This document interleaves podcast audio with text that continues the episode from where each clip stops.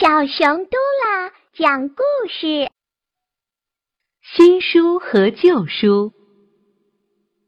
一本新书和一本旧书是书架上的邻居，两本书的表面至理相差悬殊，新的漂亮，旧的破旧。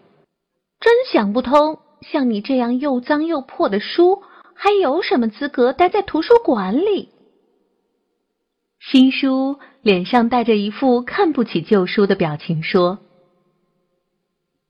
书的价值并不在于新旧，而在于内容。”旧书一本正经地说：“内容不好的书，就算再新，读者也会不屑一顾；相反，一本好的旧书，读者也一样会照看不误。”这么说。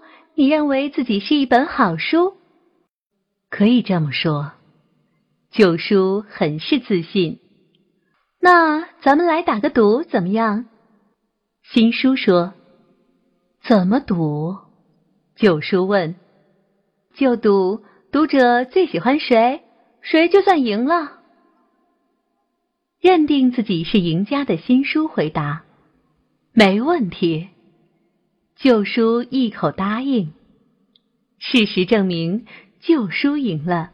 第二天，就有一位读者把它取走了。新书一直搁在书架上。